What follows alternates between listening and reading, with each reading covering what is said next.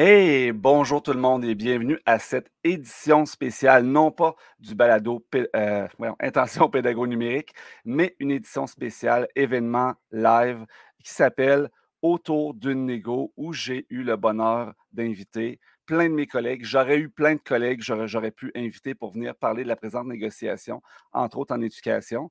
J'ai lancé des invitations. Plusieurs m'ont répondu. Je suis content. On sera huit ce soir pour jaser avec vous. Il va falloir être plus discipliné qu'à l'Assemblée nationale. Donc, on va commencer tout de suite les présentations euh, avec euh, mes co-animateurs habituels. On commence par M. Mathieu Merci. Bonjour Mathieu. Salut, ça va bien? Yes, Mathieu, pour ceux qui ne te connaissent pas, peux-tu me parler un petit peu de toi? Euh, très court, euh, je suis enseignant d'univers social, histoire-géographie en première, deuxième secondaire au centre de service de Kamouraska Rivière-du-Loup. Yes, merci Mathieu. Donc, Mathieu est un de mes co-animateurs sur Intention pédago numérique. Donc, Mathieu, tu garde un œil sur le chat ce soir, puis tu nous dis si tu vois des commentaires pertinents qu'on pourra mettre à l'écran. On a ici, voici un beau petit commentaire pertinent ici. Donc, n'hésitez pas à commenter pour qu'on puisse savoir si vous êtes là. Ma deuxième co-animatrice du euh, balado Voyons, Intention pédago numérique, Mira Auvergnat. Bonsoir tout le monde. Comment ça va? Super, Mira. Donc, Mira, parle-nous de toi un petit peu, s'il te plaît. Enseignante de quatrième année au primaire dans la région de Québec aussi, dans le secteur privé. Donc, euh, bien, euh, bien content d'être ici ce soir. Puis je pense que, ayant deux enfants au public, euh, j'avais vraiment hâte d'avoir cette discussion-là avec vous. Je suis bien, bien contente de voir à quel point on a du monde aussi présent. Donc, je pense que ça va être très intéressant. Yes, merci d'être là, Mira. Puis tu nous poses des questions, tu nous sors de notre confort puis notre boîte. Là. Tu nous brasses Même chose, c'est à lire les retours. On, peut, on réfléchit ce soir. On est là pour ça. Yes. On continue avec Samuel Filion Doiron. Bonjour Samuel. Bonjour Sylvain, bonjour Mira, bonjour Mathieu. yes, Samuel, aussi connu sous le nom TikTok de Geek Saignant. Parle-nous mm-hmm. un petit peu de toi, Samuel. Eh bien, euh, enseignant de CCQ et de CR en quatrième secondaire, tel que mentionné dans mon titre, mais aussi euh, ancien organisateur politique euh, au fédéral, au provincial et au municipal. Donc, j'ai trempé un petit peu dans l'autre côté, si on peut le dire ainsi. Donc, euh, voilà. Donc, c'est une des raisons pour lesquelles tu es ici. Tu connais la machine. Ouais. On continue avec le collègue Frédéric Jean, aussi connu sous le nom du cancre pédagogue. Salut, salut, ça va bien? Yes, merci Fred. Parle-nous de toi, à part ça, là. Ben, à part de ça, moi, ce qui m'anime... Ben, qu'est-ce qu'il y a d'extraordinaire aujourd'hui, Fred? Qu'est-ce qui est extraordinaire aujourd'hui, c'est que là, je connais des nouvelles personnes. Je trouve ça vraiment extraordinaire. Merci de prendre ce temps-là. Belle initiative euh, du clos euh, avec Mathieu et Mira de faire parler de, euh, de ce qu'on vit présentement. Je suis un podcasteur, un animateur, je suis un, penseur, je suis un enseignant en anglais, langue seconde dans une classe en intensif de Devil tout près de Victo. fait que lui-même me passionne. Yes, merci Fred. On, a notre gars de Human. On continue avec, avec, avec. Qui est-ce que je vais inviter? Farnel Morissette. Donc, Monsieur Farnel Morissette, bonsoir. Tu tiens à spécifier que tu n'es pas un enseignant. En effet, euh, c'est la chose la plus importante à savoir ici. Je ne suis pas enseignant. Euh, je suis euh, juriste, je, suis un peu actif sur les réseaux sociaux et puis je suis surtout un citoyen qui, est, qui essaye d'être le plus engagé possible et pour qui l'éducation et l'avenir est très important. Alors, c'est à ce titre-là que je m'implique. Yes, donc Farnel est toujours super intéressant. J'aime beaucoup ses réflexions sur le réseau, euh, entre autres sur TikTok. Et d'ailleurs, j'en profite pour demander à ceux qui sont en ce moment en train de nous regarder sur TikTok, venez participer à la conversation si vous voulez entendre tout le monde. Venez nous rejoindre sur Facebook, YouTube ainsi que X. On est là pour vous, pour jaser avec vous.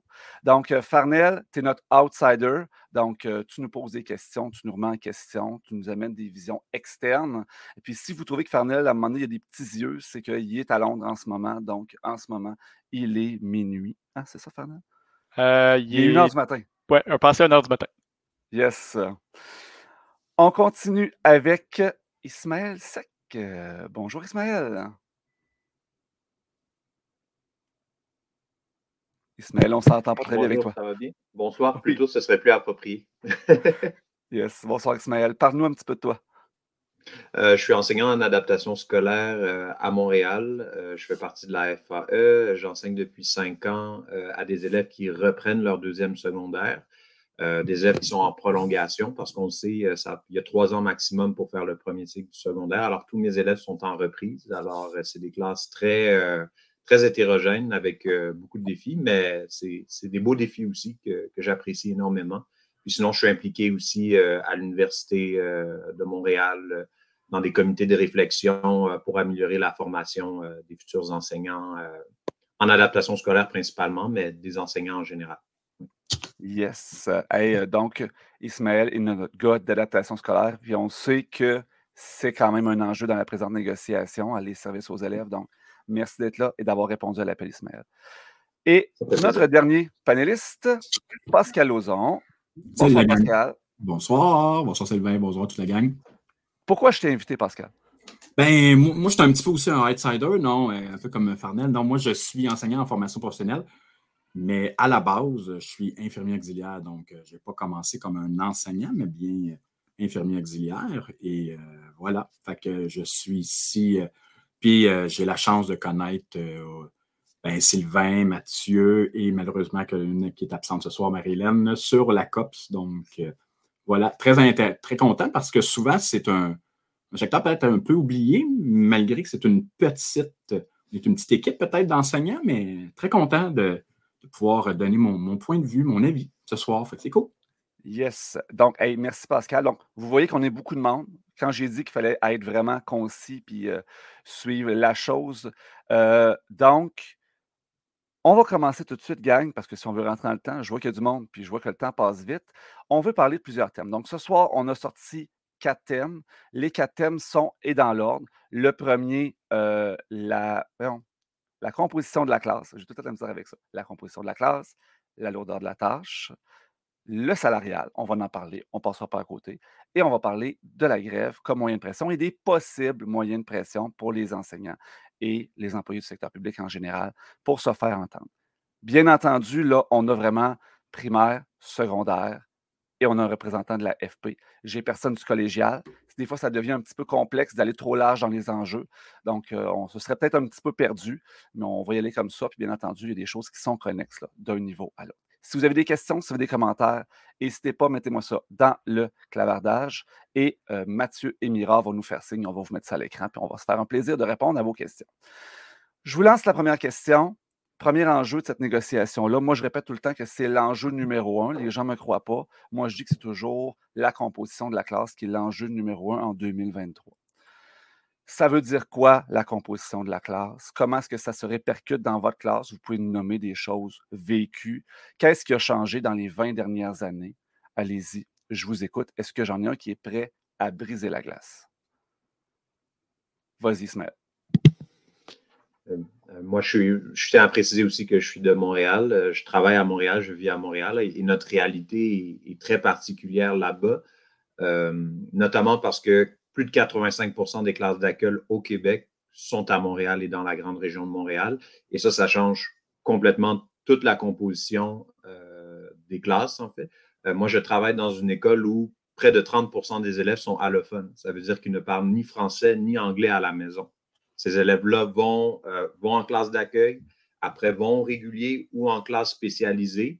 Et euh, c'est sûr que quand tu enseignes le français ou n'importe quelle matière, et euh, le tiers de ton groupe ne parle ni français ni anglais à la maison, il y a vraiment un énorme, énorme défi parce que les difficultés en français vont se répertorier un peu partout. Et qu'est-ce qu'on observe aussi en parallèle, c'est qu'il y a une pénurie, une pénurie d'enseignants, mais une pénurie dans le champ 1 aussi, euh, qui est l'adaptation scolaire.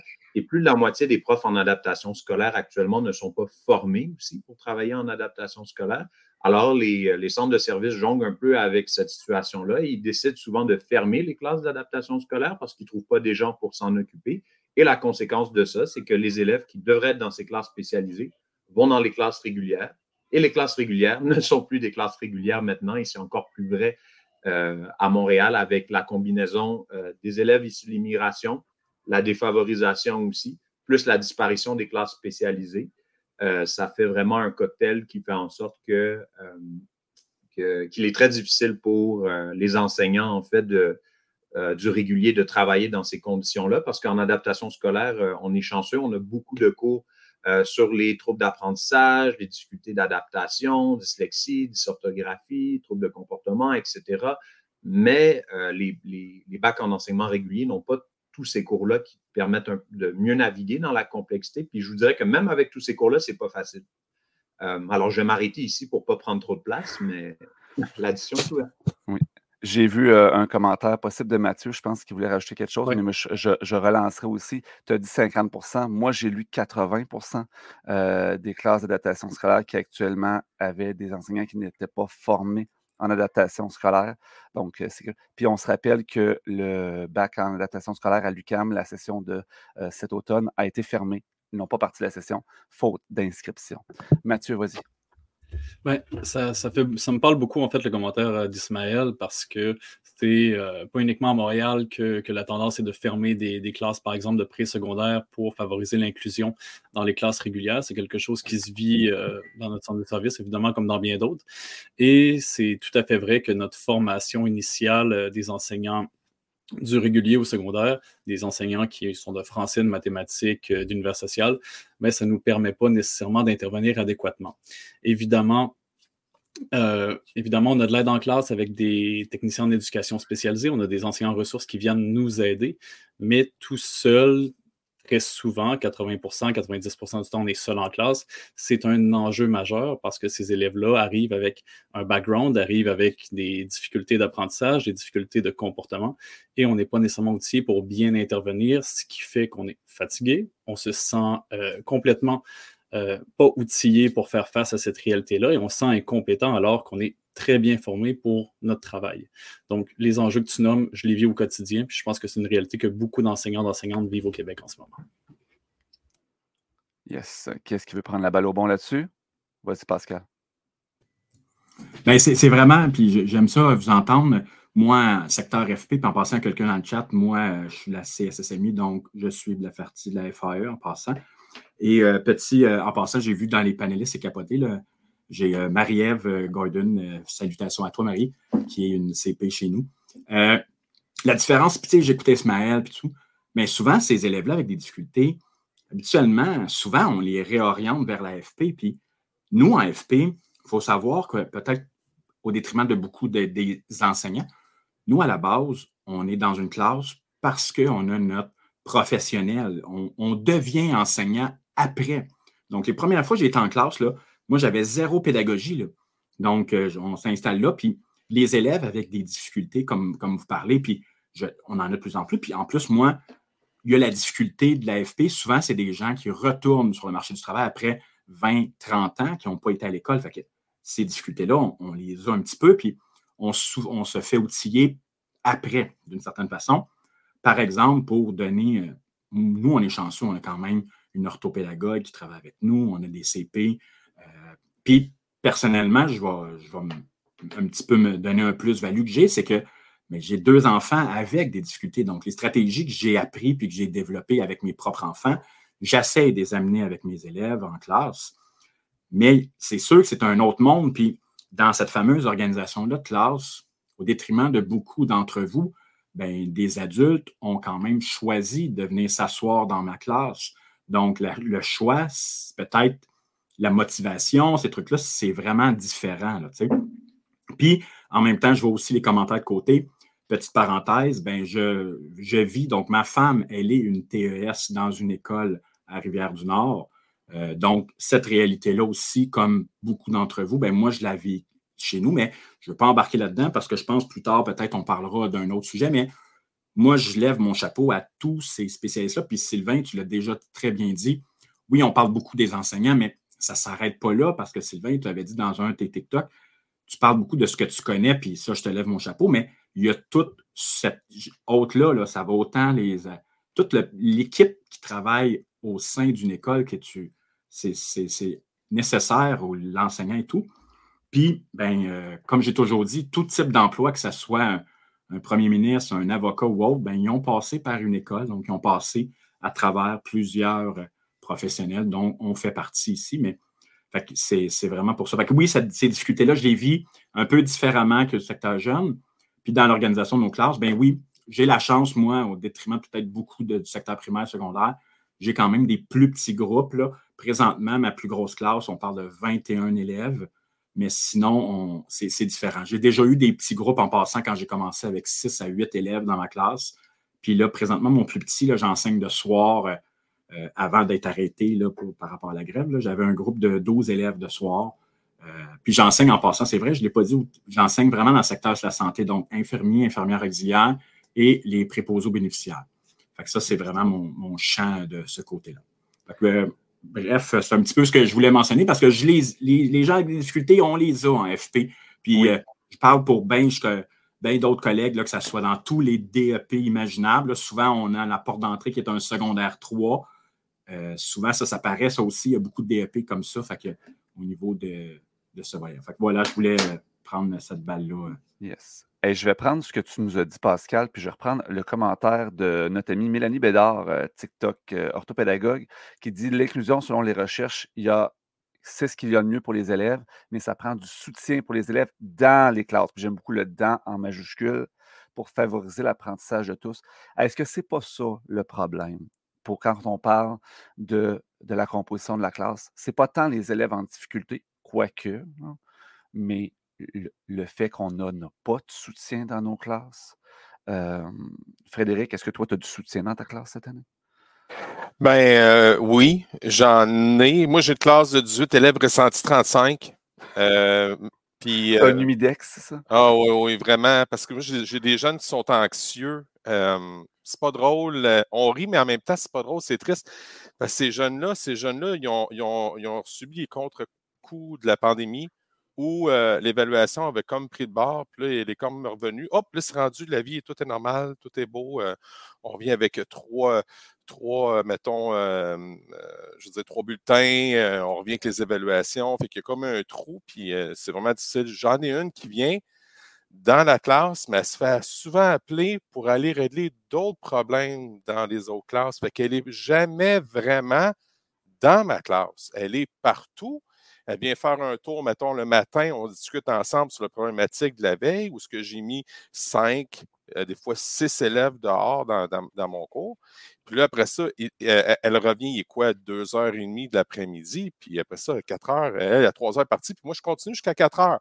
Fait que de trois à quatre avec mes élèves ressentis 35, mais ils sont seuls, ils sont fatigués, puis c'est là que c'est encore plus difficile. Mira, j'ai une question pour toi. Ah, t'aimes pas Vas-y, non, vas-y. Non, mais Je, je, parce que je vous écoute, puis on c'est fou, tu sais, les réalités sont tellement différentes, puis parce que j'ai peur que dans le chat, ça, ça dérape. Je, lis le monde. Mais, non, mais je, suis, je, trouve ça extraordinaire que le monde soit là. je lis le monde, là. OK? Je, je lis le monde. J'ai pas le temps de tout lire, mais je, vous lis, je vous lis, gang. Je vais repasser sur vos commentaires. Vas-y avec ta question, Sylvain, vas-y. Toi, dans ta classe, là, toi, tu enseignes à l'école privée, quatrième année. Oui, oui. OK? Tu en as des élèves en difficulté. Oui. OK? C'est vrai, c'est pas des fake difficultés. C'est appuyé par des aussi avec des cas, puis j'ai des pays en masse. Puis... C'est ça. C'est ça. Est-ce que tu sens ce même désarroi que nous? C'est pas la même réalité. Écoute, j'entends ce qui se met. Tu disais tout à l'heure, OK, on est, on est ailleurs, c'est pas la même clientèle, c'est pas le même milieu socio-économique, c'est autre chose. Mais je pense qu'il y a beaucoup quand même de milieux, privés, pas privés, qui, à cause du milieu socio-économique, justement, qui ressemble franchement à la clientèle que j'ai chez moi.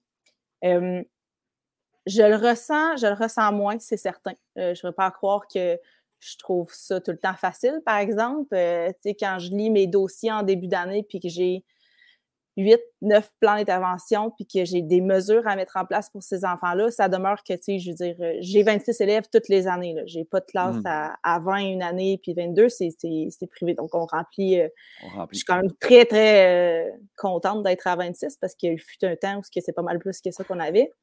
mais je le ressens quand même qu'on a des élèves qui arrivent au privé avec des parents qui ont en tête d'avoir du support de plus, parce que c'est toujours le cas qu'ils vont avoir pas nécessairement, ça ne veut pas dire que c'est pas magique. Hein.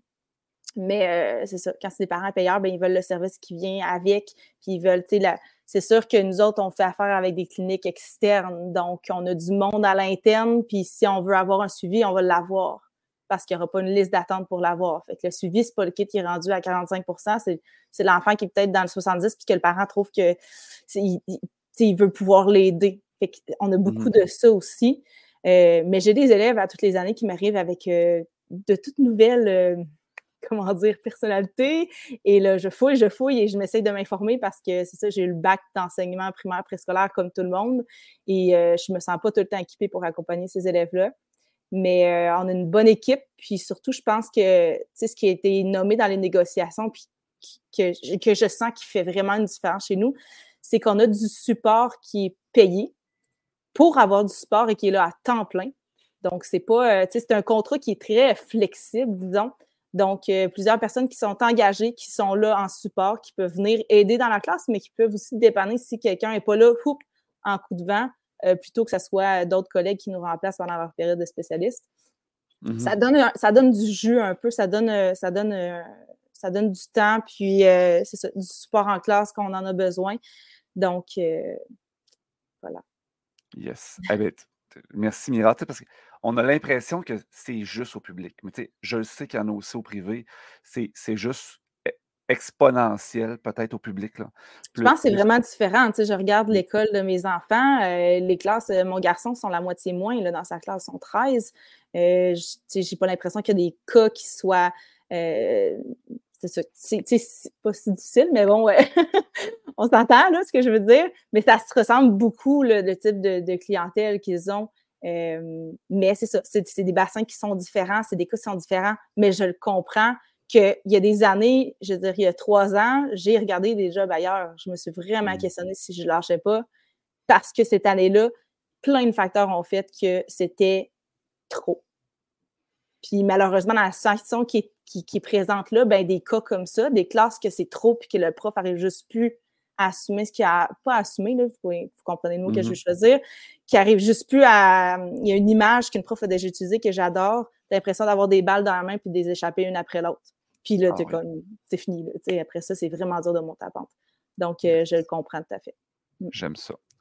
Euh, Samuel, voulais-tu embarquer? Sinon, j'aurais une question pour Farnel. Farnel, je m'en viens là. Je m'en viens. Ben, question. en fait, oui, parce que là, c'est le fun. On a dressé vraiment le portrait de presque, tous les environnements. Puis c'est le fun de je vais pouvoir en amener un parce qu'il se trouve que moi, je suis dans une école avec public, euh, donc à vocation, donc euh, les concentrations. Et il se trouve que dans mon école, la majorité des élèves sont en concentration là où il existe des écoles où il y a quelques groupes en concentration. Moi, c'est la totalité du premier cycle et plus de la moitié du deuxième cycle donc euh, qui est en concentration. Puis même au sein de l'école, on voit que même en dehors des classes, il y a vraiment deux vitesses. Si on parle de deux vitesses, trois vitesses, c'est dans les apprentissages, dans les difficultés, euh, dans les notes, etc. Mais on le voit aussi même jusque dans l'organisation scolaire au complet. Tout tourne autour, le marketing de l'école, la publicité, les activités parascolaires. Il y a beaucoup de choses qui tournent autour des concentrations.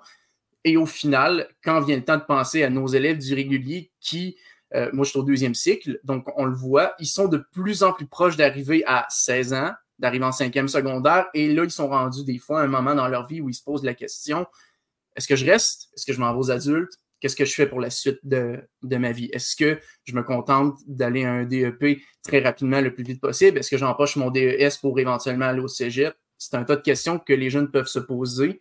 Puis souvent, la motivation va jouer un grand rôle dans la réponse qu'ils vont trouver derrière ça. Puis ce qui peut tenir un jeune à l'école, ben, au-delà du fait de voir ses amis, ça peut être le sentiment d'appartenance à son école, le fait d'y participer, euh, d'avoir des amis à rejoindre dans un groupe particulier et de se dire, ben, est-ce qu'il y a quelque chose pour moi? Puis quand on regarde en général, on se dit, ben, euh, vu qu'il y a beaucoup de choses qui tournent autour des concentrations, peut-être qu'il y a des jeunes du régulier qui se posent la question, est-ce que à quelque part dans cette école-là, il y a quelque chose pour moi.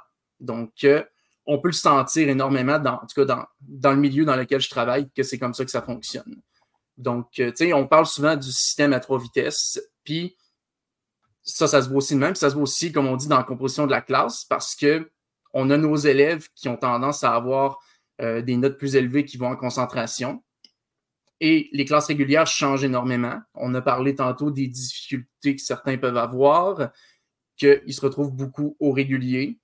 Et à partir de ça, ben, ça alourdit énormément la tâche parce que les enseignants, tu sais, on fait notre travail, puis je pense qu'on est tous très heureux d'aider nos jeunes à réussir, mais il ne faut jamais oublier que les enseignants ne sont ni des orthophonistes, ne sont pas des TES, ne sont pas des travailleurs sociaux non plus. On ne peut pas se substituer à tout le personnel de soutien, surtout pas quand on a des classes, des fois, qui dépassent le maximum légal, donc qui est permis. Ça, c'était le point que je voulais amener.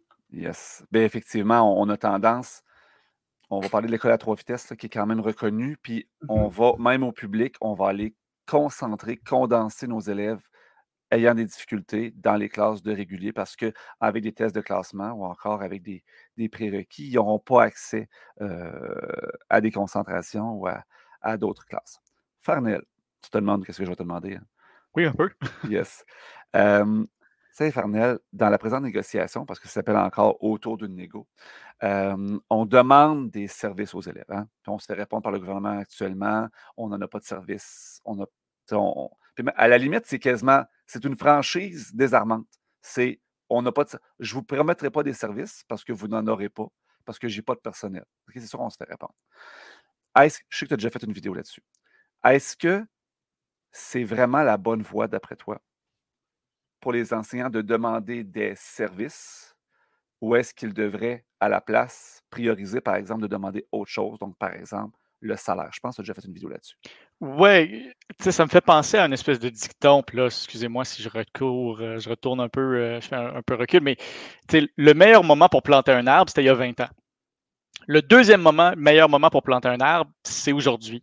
Euh, je comprends que, que, que quand le gouvernement dit, écoutez, il n'y en, a- il y en a pas. En effet, il n'y en, a pas, ça ne se forme pas en claquant des doigts, puis, puis c'est peut-être vrai. Euh, bon, il y a peut-être de la flexibilité à avoir là-dedans, il y a peut-être une façon de réorganiser les ressources. Là-dessus, je ne suis pas un expert, je ne peux pas le dire. Mais mon impression, c'est que si on veut penser à très, très long terme, ce qu'il faut, c'est peut-être un changement culturel dans puis pas juste un changement culturel dans l'éducation, un changement culturel dans l'ensemble de la société québécoise, de la façon qu'on voit puis qu'on valorise l'éducation. Puis ça, ce serait ça, planter un arbre aujourd'hui. Changer une culture, ça prend 20 ans, ça prend au moins une génération.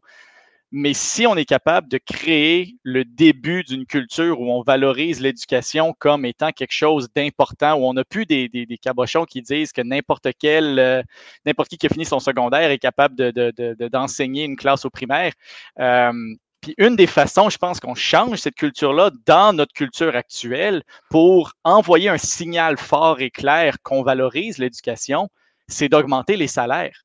Parce que, veut, veut pas, dans notre société, on associe les salaires à la valeur sociale, à bien ou à tort.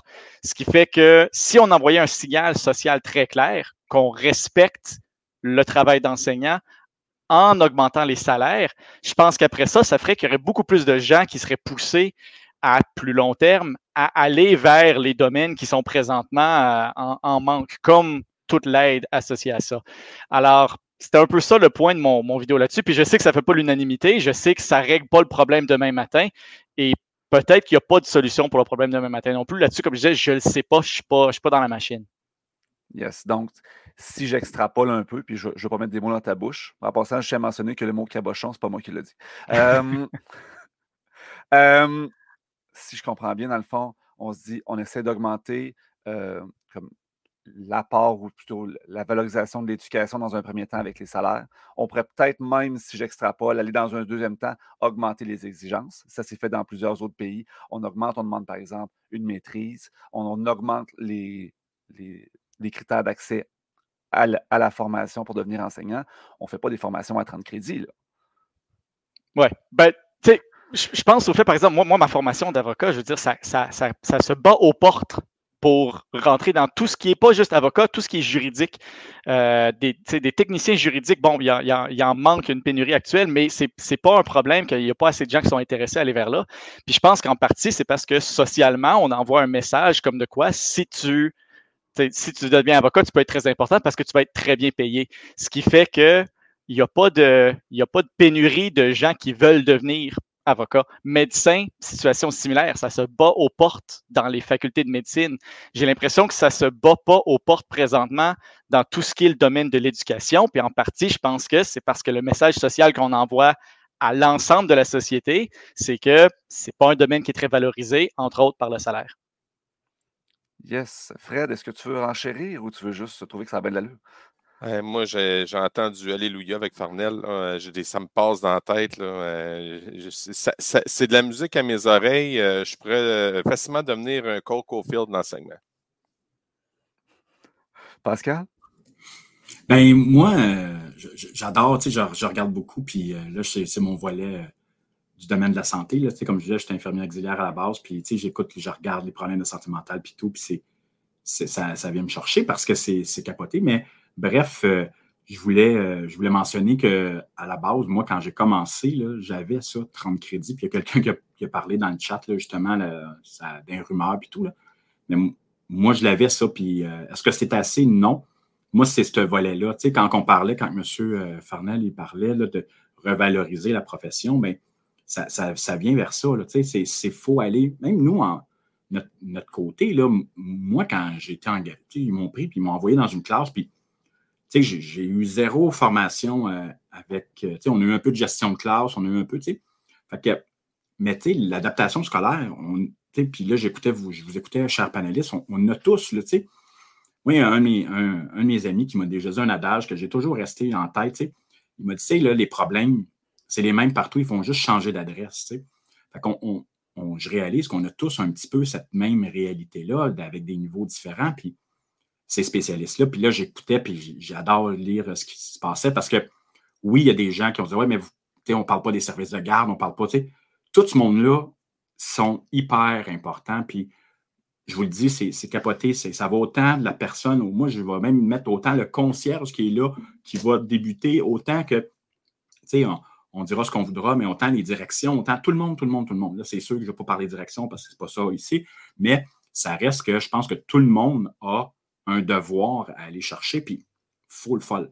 Puis oui, je pense que ça peut dire, puis comme euh, plusieurs avaient déjà dit, est-ce que ça va passer à la base même pour euh, le volet même de la formation initiale, autant nous, dans la formation professionnelle, mais c'est pour ça. Puis il y a quelqu'un des panélistes qui disait, je pense que c'est Samuel que vous disiez il y a quelques instants, même ces gens-là, ils ne savent pas s'ils n'iront pas en FP, ils ne savent pas, tu sais.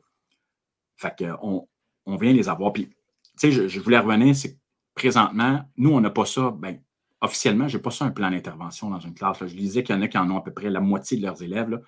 Moi, en FP, je n'ai pas ça, mais on a des mesures d'adaptation pour certaines personnes. Puis, ah, mais Mathieu qui fait dire qu'il y en a plus que ça dans une classe, plus la moitié des fois, puis c'est capoté, ouais. Fait que c'est vraiment. mais moi, je ne l'ai pas ça, mais je sais que ça va arriver. Puis, on ne se le cachera pas. Ils risquent, souvent, les gens, ils vont peut-être être pelletés dans la cour de la formation professionnelle et tout domaine confondu. Je ne parle pas juste pour moi en santé. Puis, c'est plate, comme vous disiez, euh, Farnel, tantôt, mais c'est vrai qu'il y a des professions que ça se pitch aux portes, mais il y en a d'autres que ça ne se pitche pas aux portes. Puis malheureusement, la pause qu'on est en train de prendre, en ce qui me concerne dans mon centre de service scolaire, c'est qu'ils se plaignent qu'il manque de préposés, il manque de personnel de santé. Bien, en prenant la pause qu'on est en train de faire chez nous, bien, ce sont des préposés qui n'auront pas ce fameux mois-là, là, ben, c'est du monde qui ne seront pas sur le marché du travail dans pas longtemps. Fait ça va jusque toucher un peu toutes ces, sphères-là quand ça monte. Mais euh, voilà, c'est ça vraiment que je voulais mentionner. Ismaël, je te laisse. Tu avais commencé, je vais te laisser clore ce thème-là. Ben, je, veux réagir à ce que Farnell a dit sur la valorisation. Euh, oui, le salaire peut aider, mais je, pense qu'il y a beaucoup plus que le salaire qu'on pourrait utiliser aussi pour valoriser la, profession enseignante. Il y, a, il, y a, plusieurs universités qui voient les enseignants enseignantes comme des passeurs culturels. Euh, mais est-ce qu'on nous donne vraiment accès à la culture? Est-ce qu'on nous permet d'aller voir, est-ce qu'on nous donne accès à des pièces de théâtre, à des spectacles, au musée, aux créations numériques gratuitement? Il faut payer de notre poche pour tout ça. Mais imaginez si on considérait tous les profs comme des passeurs culturels, puis on leur donnait accès à tous les contenus numériques en général créés au Québec, qu'on nous permettrait euh, d'avoir euh, des abonnements pour les meilleures pièces de théâtre, les meilleurs spectacles, etc. Pourquoi? Parce que toute la culture qu'on absorbe, on la transmet après. Alors, c'est quoi, à mon avis, c'est un message important aussi. Chaque professeur est un, transmetteur de la culture, un passeur culturel. Alors, donnons-leur accès à la, culture et ultimement, ça montre, ben, ah, c'est un prof, ben, on va lui donner accès au, meilleur. Parce qu'au final, au les grands professeurs lisent les grands ouvrages aussi, où, on, va, vont avoir accès euh, aux, meilleures connaissances, euh, aux meilleures œuvres, aux meilleurs ci, aux meilleurs ça. Pourquoi? Parce qu'après, c'est ça qu'on transmet. Mais est-ce qu'on a accès à tout ça ou est-ce qu'on facilite cet accès-là? Moi, je pense que, je pense que non. Euh, puis je pense que ça enverra un message aussi intéressant à la population. Il faut donner accès au meilleur aux professeurs. Pourquoi? Parce qu'ultimement, ils peuvent transmettre le meilleur aux enfants aussi. Ça, ça va au-delà du salaire. Vas-y, Mia, vas-y. Rapidement, Ismaël, j'ai lu beaucoup de commentaires dans le chat tout à l'heure qui parlent, euh, entre autres, d'enseignants qui, euh, qui tentent de vouloir venir enseigner au Québec, mais l'accès est tellement difficile, tellement cher, qu'on se prive aussi finalement d'enseignants qui ont probablement les, qualifications euh, plus que nécessaires pour venir enseigner, mais qu'on leur met carrément des bâtons dans les roues. ma cousine est à Montréal, a fait une maîtrise en, langue, en français, pardon, euh, avait pas tous les qualificatifs. Et je cherchais, elle m'a demandé Tu veux-tu m'aider? Je ne trouve pas, je sais même pas par où passer, alors qu'il manquait tellement de profs à Montréal en plus. En début d'année, j'ai relancé sur mes réseaux, puis elle a pu trouver quelque chose pour ça. Et qu'il y a clairement quelque chose qui ne fonctionne pas parce que des profs, il y en a il y en a sur le terrain, il y a des professionnels certainement qui cherchent peut-être même euh, à, à, aller travailler dans des milieux, mais il y a des freins qui sont mis euh, constamment. Même chose pour l'accès à la culture, je suis tout à fait d'accord avec toi. Ça devrait être un accès universel pour tous si on veut justement offrir la chance à tous, peu importe les milieux socio-économiques dans lesquels ils sont. Parce que, tu sais, je sais, je travaille au privé, je sais, j'ai des enfants qui vont l'avoir vu, la pièce qu'on va aller voir cette année parce que les parents les ont emmenés le voir, qui sont allés déjà au musée des beaux-arts parce que les parents les emmènent à tous les dimanches, à toutes les fois que c'est gratuit parce qu'ils sont au courant de ça aussi. Alors, tu sais, cette inégalité-là aussi, elle, est présente. Je Puis je pense que pour la réduire, comme tu dis tout à l'heure, il faut offrir le plus d'accès possible et euh, donc de richesse euh, culturelle à nos enseignants. merci, Mira. Finalement, c'est toi qui vas avoir fermé ce, thème-là. On va passer au deuxième thème. Hein, c'est comme le débat des chiffres.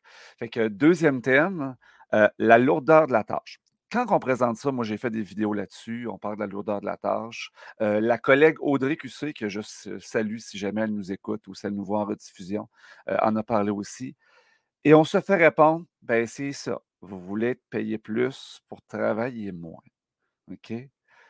Ma question, là, pour ça, j'ai des parents ici, j'ai certainement deux, trois parents dans la salle ou qui vont nous écouter en rediffusion. C'est quoi la lourdeur de la tâche, comment ça l'a changé, disons, dans les 20 dernières années, ou dans les 10 dernières, ou dans les 5, si tu un jeune prof, là, Mathieu? Qu'est-ce qui a changé depuis le début de ta carrière? Qu'est-ce que tu as remarqué? Qu'est-ce qui fait que la tâche d'enseignant, aujourd'hui, elle est plus lourde qu'elle était avant? Tu me passes la balle au bon? Ouais, vas-y donc. Ah, en fait, les, les, moments où on est bien comme enseignant, c'est quand on est dans la salle de classe avec nos élèves. Ça, c'est le fun. C'est vraiment, euh, c'est une passion. Puis en étant dans la salle de classe avec les élèves, on fait vraiment ce pour quoi on a été formé. Arrive, par exemple, un comportement déplacé de la part d'un élève. Bon, il y a une petite escalade, l'élève sort de classe. Dès qu'on sort de classe, on doit s'assurer de planifier une réintégration d'aller voir, par exemple, les professionnels qui font un travail incroyable, de faire un suivi avec eux quand on doit intervenir d'une façon spécifique avec l'élève en question. Parfois, on fait en plus l'appel à la maison, on fait le suivi avec le local de retrait, et tout ça dans une période qui, normalement, sert à notre planification, à notre correction et à échanger avec nos collègues pour intervenir de la façon la plus judicieuse pour la réussite éducative de nos élèves. Par la suite, on doit échanger sur les meilleures pratiques pédagogiques. On fait des CAP, par exemple, ou des communautés de pratiques où on, échange avec nos collègues pour avoir vraiment les meilleures pratiques possibles, toujours pour la réussite éducative de nos élèves. Mais le temps de planification, de correction et tout ça prend un peu le bord parce qu'on veut vraiment que nos élèves réussissent. On veut leur offrir le meilleur encadrement possible, tant au niveau des apprentissages que du comportement. Donc, tout ça, c'est a augmenté plus les années ont passé. J'ai vu une différence depuis les six dernières années. Hein, j'en suis à ma sixième année d'enseignement, puis il y a une évolution quand même assez drastique de cette gestion-là. Et on nous reconnaît que 32 heures par semaine pour tout faire ça. Ce qui fait qu'au final, on en travaille 40, 45, 50, et on fait énormément d'heures à la maison, ce qui contribue à la lourdeur de la tâche d'enseignant. Évidemment, il y, a, beaucoup de bons côtés. On travaille avec nos élèves, on les aime, on les voit progresser, c'est génial. Et à travers de tout ça, on doit développer un beau lien avec chacun de nos élèves et s'intéresser à eux et de voir leurs aspirations, de savoir quels sont leurs profils de sortie. Et en essayant justement de, rester énergique, d'avoir du plaisir, puis d'aimer ce qu'on fait. Ça fait qu'on brûle la chandelle par les deux bouts. Évidemment, vraiment, si vous écoutez, vous êtes des jeunes enseignants, des étudiants, venez en enseignant, en enseignement, c'est vraiment le plus beau métier du monde. Mais c'est une des réalités qu'on vit au quotidien et je vois dans vos visages que plusieurs vivent un peu la même chose que moi en ce moment. Mais malgré tout, on le fait parce que pour nous, c'est important ce suivi-là académique et comportemental de nos élèves. Je, vais mettre le commentaire de Cynthia à, l'écran, puis en même temps, ça me fait penser. Moi, quand j'ai commencé à enseigner, Mathieu, je mettais mes élèves en travail. J'enseigne, j'enseigne, je mets mes élèves en travail. ça m'arrivait d'avoir le temps de corriger un mini-test pendant que mes élèves étaient en train de travailler. Puis je ne sais pas si les enseignants primaires, c'est la même chose. Aujourd'hui, je ne suis plus capable de faire ça. Je suis toujours de façon constante en train de faire des interventions, de les relancer, de les replacer. Puis les élèves, je ne sais pas si c'est il y, a, des changements, il y a des glissements sociaux, ils ne sont pas moins bons qu'avant, ils sont un peu différents. Mais on parlait euh, dans un épisode précédent d'intention pédagogique d'agentivité. Ils ne se mettent plus à la tâche. Ils attendent qu'on le fasse pour eux. Et ça aussi, ça contribue à cette lourdeur-là. C'est-à-dire qu'on perd beaucoup de temps à remettre des élèves à la tâche puis tout ce que tu parlais, la gestion de classe, les sorties, les, suivis, ça aussi, c'est vraiment lourd, puis ça nous prend beaucoup de temps. J'aurais d'autres choses à dire, mais je vais laisser la place à d'autres personnes de parler. Est-ce que j'en ai des willing pour prendre ça? Vas-y, Ismaël. Moi, ben, quelque, chose, qui, à mon avis, contribue à la lourdeur de la classe, en fait, puis là, ça rejoint un peu l'école à trois vitesses, c'est le manque de mixité, en fait. Euh, le fait euh, qu'on a des classes régulières, euh, des classes, ben, des programmes particuliers au public, plus ensuite des écoles privées, ben, ça fait en sorte que, surtout au secondaire, on voit vraiment une ségrégation en fait qui, est faite entre les différentes classes sociales des élèves. Je pense qu'il y, y a une meilleure mixité au primaire en général qu'au secondaire. Par exemple, dans l'école dans l'école où je suis, on est à mi-chemin entre deux quartiers. Un quartier où 90% des élèves sont issus, ben, des, familles sont issues de l'immigration, et un autre quartier qui est un peu plus euh, francophone, homogène, mais avec de la diversité euh, ethnoculturelle aussi. Et euh, on se dirait logiquement, ben, l'école qui est en plein milieu des deux va être un mélange des deux quartiers. Mais c'est pas ça qui arrive les élèves euh, du quartier un peu plus homogène, euh, qui sont un peu plus aisés, vont aller soit dans des programmes particuliers, soit au privé, au secondaire. Euh, ceux qui sont défavorisés vont aller au public. Et de l'autre côté, quartier multiculturel, mais aussi un des plus défavorisés au, Canada aussi, pas juste au Québec, mais au Canada, vont au public en général aussi. Alors, ça crée une école secondaire qui, au lieu d'avoir des élèves qui sont aisés, moyennement aisés, défavorisés, ben, une concentration d'élèves défavorisés, combiné à ça des élèves qui ne parlent ni français ni anglais à la maison, plus difficultés d'apprentissage, plus ci et ça, euh, ça crée, ben, on, voit beaucoup, il y a beaucoup d'études sur les bénéfices de la mixité dans les classes, comme quoi euh, les élèves les plus forts tirent les, plus, les autres vers le haut, en fait. Parce que oui, il y a nous, qu'est-ce qu'on fait comme enseignants dans la classe, mais il y a aussi les élèves entre eux. En fait, ils apprennent beaucoup par mimétisme aussi. Euh, le fait qu'ils voient leurs collègues, comment ils travaillent, comment ils posent des questions, comment ils s'expriment, etc., ça contribue à enrichir aussi euh, son parcours euh, éducatif, son expérience scolaire. Mais si on concentre des élèves qui ont beaucoup de difficultés ensemble, ben, ça fait un noyau dur qui peut vraiment qui peut vraiment tirer la motivation de ton groupe vers le bas. Puis moi, j'ai deux groupes cette année. Un avec un, noyau d'élèves qui venaient du régulier, mais qui ont échoué, mais qui sont quand même assez forts. Euh, et un noyau d'élèves, euh, attention, qui n'a pas réussi sa cinquième année au primaire, mais qui ont été envoyés euh, en secondaire 1 pour faire leur premier cycle du secondaire sur trois ans. Et la différence entre les deux groupes est monumentale monumental.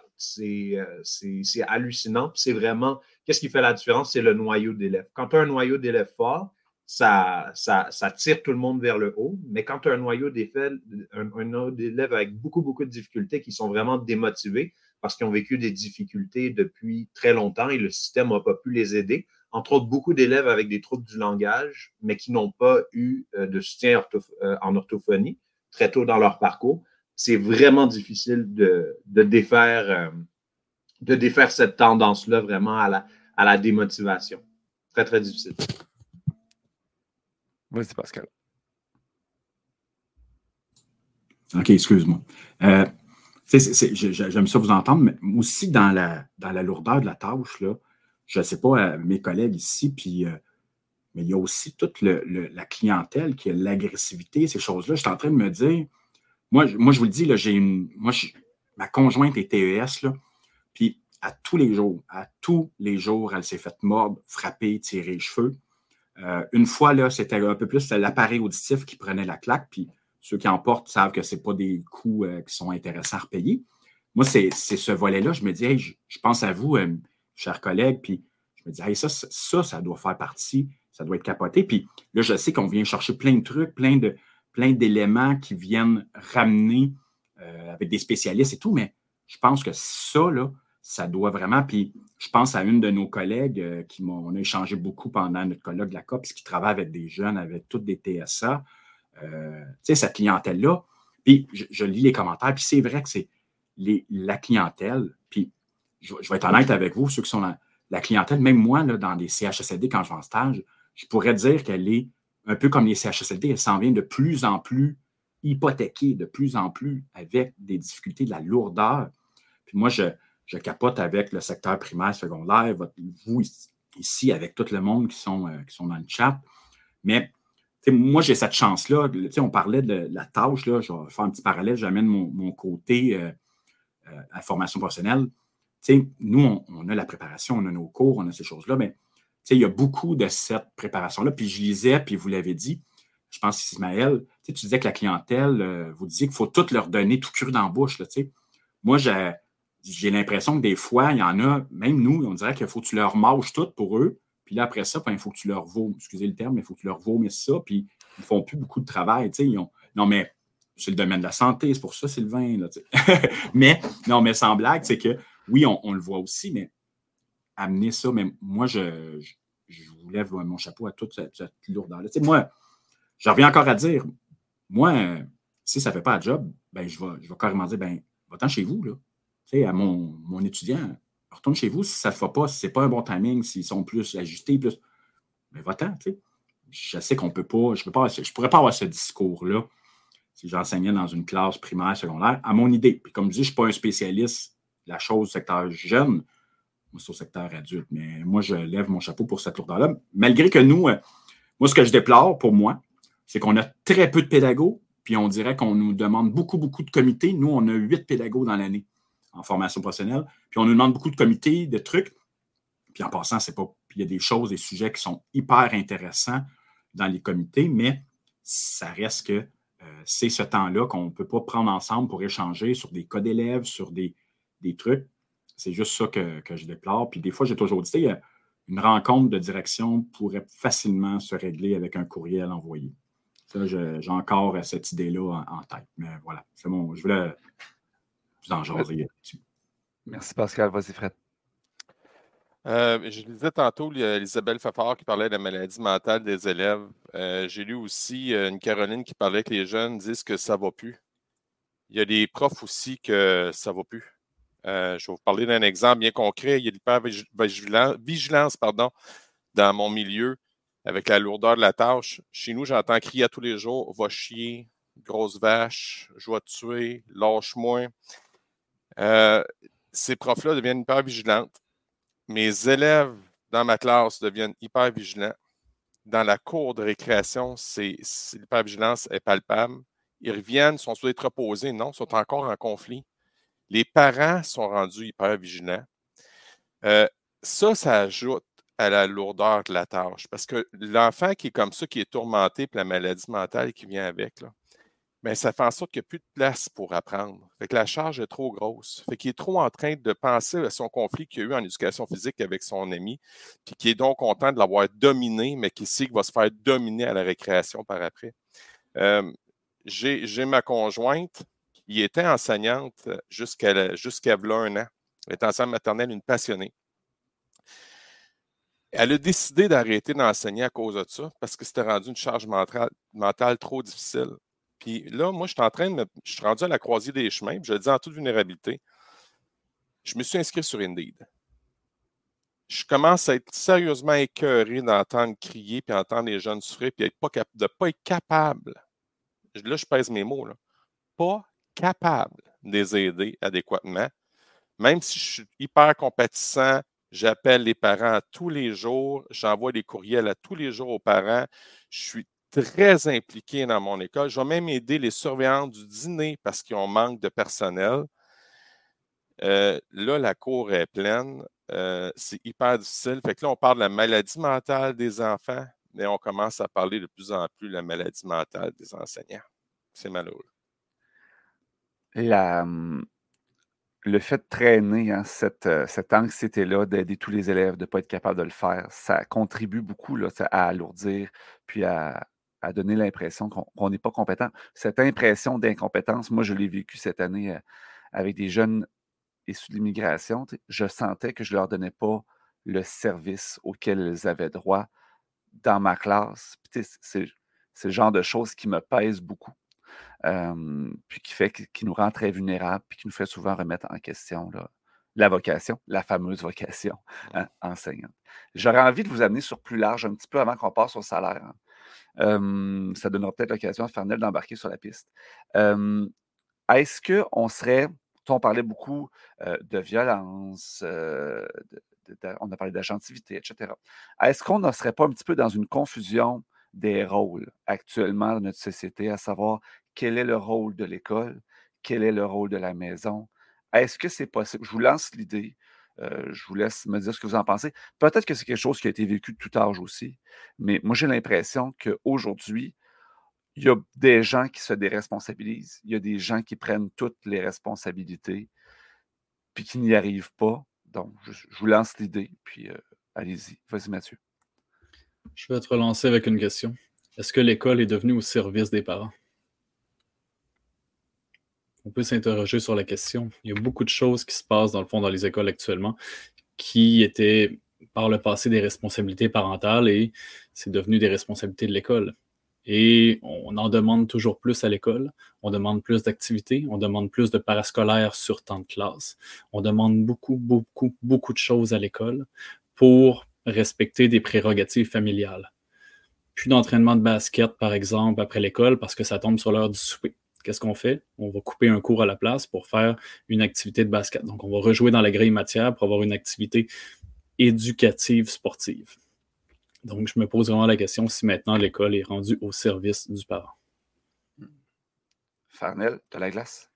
Euh, moi, j'entends, je ne suis pas parent, je ne suis pas enseignant, mais j'entends parler d'enfants qui sont violents, qui menacent de mort des enseignants. Je veux dire, est-ce qu'il y a moyen juste de les sortir, ces enfants-là? Parce que je comprends qu'on on peut pas, en tant que société, on ne peut pas les échapper. Il faut que quelqu'un soit responsable de cet enfant-là. Et puis, euh, j'ai l'impression que historiquement, c'est la façon que la plupart des gens s'imaginent l'école, c'est que ben, des enfants de même, on les sort, ça devient un problème des parents. Il faut que ça fasse mal à quelqu'un. Il faut que ce soit quelqu'un qui écope. Et puis, ça semble, de ce que j'entends, c'est la, personne qui souffre du fait qu'il y a un enfant qui, a un problème, c'est plus les parents comme ça a déjà été, c'est les enseignants. Euh, alors, on pose la question, est-ce que l'école est au service des, parents? Moi, j'ai l'impression que derrière ça, il y a une espèce d'escalade perpétuelle du gouvernement qui veut pouvoir dire aux électeurs, inquiétez-vous pas, on s'occupe de tout. C'est ça, c'est la façon la plus populaire de se faire élire en général, dire, inquiétez-vous pas, on s'en occupe, ça devient notre problème, qui fait que le, désir de vouloir dire mon enfant, c'est le problème de quelqu'un d'autre, fait en sorte que c'est pour ça que ça tombe sur l'école. Est-ce que c'est un problème, encore une fois, je reviens toujours à ça, est-ce que c'est un problème culturel généralisé qu'on ne va pas régler juste en parlant d'école euh, publique et privée? La question, elle est excessivement légitime. En tout cas, moi, je pense qu'on touche à quelque chose, là, à savoir, elle est où la limite? Moi, souvent, on, est dans la bienveillance. Fred aime beaucoup la bienveillance. Puis, je, je, vais, te, cibler. On est dans la bienveillance. On veut le bien de chacun de nos élèves. Mais la journée qu'il y a un élève dans notre classe, ou je dire dans ma classe, la classe de M. Duclos, à un moment donné, il y a un élève qui dérange et qui empêche de façon systématique de faire des apprentissages. Qu'est-ce que je fais? Ça va prendre combien de temps avant que je puisse agir et dire, ben, tu t'en vas à la maison, on va mettre des services complémentaires ça va prendre des mois avant qu'on en, arrive là. Il faut monter un dossier. Puis je suis d'accord que l'élève a droit à des services, mais puis il a droit aussi de, progresser. Est-ce que je suis le bon service dans ma classe? Est-ce que les autres élèves euh, pâtissent de cette, euh, de cette situation-là? J'ai souvent l'impression, puis je suis dans la bienveillance moi aussi, mais j'ai l'impression qu'on a la bienveillance individualiste. On n'a pas la bienveillance collective. Voulez-vous renchérir là-dessus? Samuel, peut-être? Samuel est actif sur le chat, en tout cas. Oui, ben, Samuel est actif aussi, puis voilà, c'est à peu près ça. Euh, moi, il y a beaucoup de choses que j'ai entendues, puis il y aurait beaucoup de choses à dire, mais je vais essayer de ne pas gruger trop de temps, puis me concentrer euh, un peu sur ce que, ce que Fernel disait. Euh, tu disais tantôt, la meilleure façon de se faire élire, c'est de dire aux gens, on s'occupe de tout, puis ça va bien aller. Euh, ça fait plusieurs années qu'on fait ça en politique, qu'on vote pour des gens qui nous disent on s'occupe de tout. Puis je crois que c'est devenu symptomatique pour beaucoup de personnes de se déresponsabiliser de plus en plus parce qu'il y a des gens qui nous disent pas besoin de se responsabiliser, nous autres, on s'en occupe. Et quand tu grandis dans un monde où la politique fonctionne comme ça, où est-ce que tu as l'habitude de te faire traiter ainsi par toutes les institutions au Québec, ben c'est pas long que, d'après moi, ça embarque ça rejoint des futurs parents, les enfants qui viennent avec, et ainsi de suite. Fait moi, à mon avis, ce qu'on voit, c'est un symptôme de société. C'est pas seulement dans l'école qu'on peut le voir, mais on peut le constater vraiment partout. Moi, en tout cas, c'est comme ça que je le perçois. Puis on disait tantôt, maintenant, on prend du temps pour mettre les élèves à la tâche. C'est vrai, ils n'auront pas le réflexe nécessairement de commencer tout de suite à travailler. Il faut qu'on leur dise, OK, là, on commence à travailler, c'est là que ça se passe. Puis des fois, il y en a qui commencent, puis là, à un moment donné, dix minutes après, ils partent ailleurs, ils font d'autres choses. Puis là, tu repasses à côté. Ouais, ça travaille pas fort ici. Ah, excusez, on se remet en place. Puis tout ça, ben, ça crée, bien entendu, du ralentissement dans les apprentissages. Et à l'inverse, pendant que notre temps en classe ben, est ralenti, qu'on enseigne, on a de moins en moins de temps pour enseigner, ben, à l'inverse, il y a des programmes qui s'alourdissent. Juste le programme en histoire, quand il a été modifié en 2018, Mathieu, tu t'en souviens, juste en troisième secondaire, le nombre de connaissances a doublé entre l'ancien programme et le nouveau. Mais on a toujours autant de temps pour enseigner en classe, ça n'a pas changé. Le nombre de cours par, par cycle, c'est quatre périodes environ par cycle. Donc, tout dépendant, ouais, c'est ça. Plus bas, OK. Ben, en fait, le, régulier a quatre périodes, mais quand on tombe dans des programmes euh, particuliers, on peut être à trois périodes, donc 75% du temps pour faire un programme qui a doublé en termes de connaissances. Mm-hmm. C'est à peu près ça. Donc, ça, c'est une des choses qui alourdit énormément les tâches. Les programmes deviennent plus chargés. Et on n'a pas parlé de ça, mais les matières à sanctions ministérielles, là, est-ce que l'enseignant, c'est quelqu'un qui est Qu'est-ce qu'il doit faire? Est-ce qu'il doit préparer ses élèves à devenir des citoyens accomplis ou bien il doit préparer ces jeunes-là à réussir un examen du ministère? Ça, c'est le dilemme que je pense beaucoup de profs vivent. Moi, je ne le vis pas parce qu'en CCQ, on n'est pas une matière à sanctions ministérielles. Et euh, donc, la réalité est vraiment différente. sais, juste les profs de mathématiques au deuxième cycle, en secondaire 4, en maths forte, c'est une grosse pression sur les épaules. Le français, c'est pareil. L'examen d'histoire en secondaire 4, c'est pareil. Les sciences, c'est pareil aussi en quatrième secondaire. Puis on pourrait faire le tour de toutes les matières et des années à sanctions ministérielles là-dessus. Puis là, ben, nous autres, quand on est des enseignants qui sont passionnés par l'éducation avec un grand E, on veut apprendre aux gens à aimer apprendre, puis que l'on se dit, mon Dieu, je suis rendu à un point tel où je suis obligé de les préparer à réussir un examen. Moi, je pense que ça vient toucher directement notre sentiment de je fais-tu ma job comme j'aimerais vraiment la faire. Donc, je ne sais pas si vous partagez mon point de vue par rapport à ça. J'ai rien à ajouter, moi. Ah, OK. Je suis d'accord. moi, j'avais une petite question. Pour qui? Je ne sais pas si ça va bien sortir. Ben, en fait, tu sais, parce que ça fait quelques euh, des propos, puis tu sais, je, la, on la sent bien, la lourdeur de la tâche. On sait que c'est. Mm-hmm. On est complètement débordé. Puis il y a Alexandre Chenette qui est dans le chat, je suis vraiment contente qu'il soit là, qui, euh, qui, qui, essaie de remettre en lumière justement, on le voit là, on a une grande réflexion à faire sur nos, le sens des responsabilités qui appartient à qui.